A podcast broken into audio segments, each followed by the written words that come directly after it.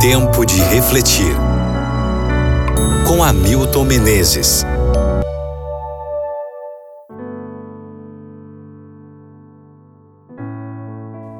Lucas capítulo 9, versículo 20.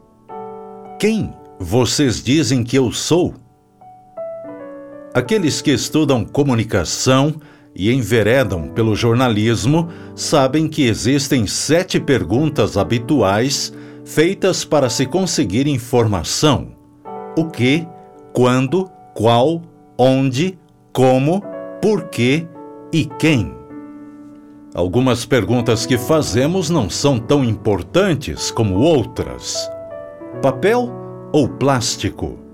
Quente ou morno? Crédito ou débito? Já outras são mais importantes.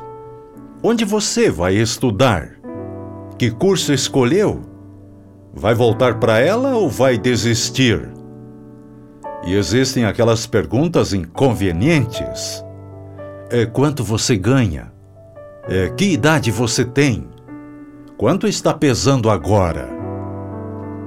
Depois de uma série de acontecimentos em seu ministério, acalmar a tempestade, curar um endemoniado, ressuscitar a filha de Jairo e alimentar cinco mil pessoas, podemos dizer que o ministério de Jesus estava passando por um momento de bastante popularidade.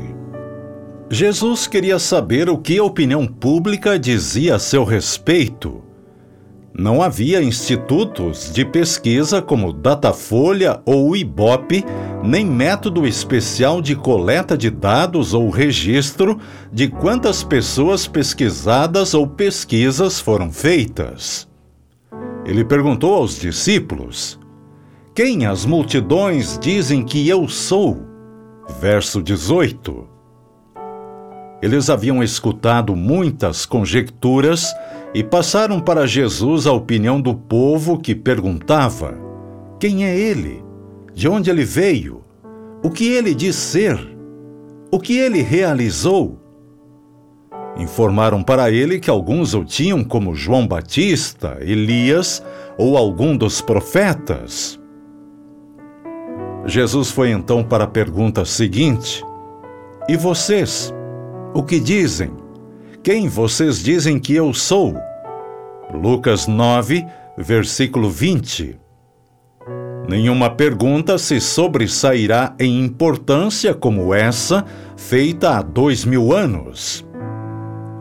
Hoje existem muitas versões sobre Jesus.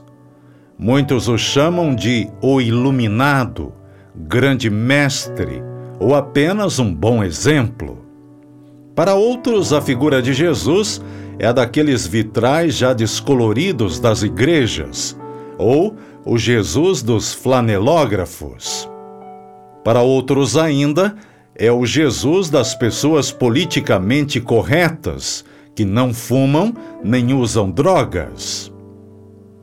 Quando Pedro afirmou: Tu és o Cristo, o Filho do Deus vivo, a reação de entusiasmo de Jesus foi imediata. Isso mesmo! Você não tirou essa ideia de livros, mas foi meu pai que a revelou a você. Amigo ouvinte, a pergunta é feita a cada um de nós: Quem é Jesus para você?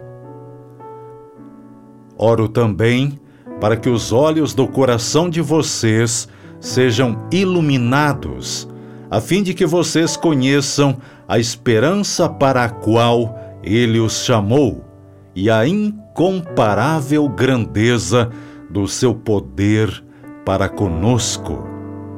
Efésios 1, 18 e 19. Reflita sobre isso no dia de hoje e ore comigo agora.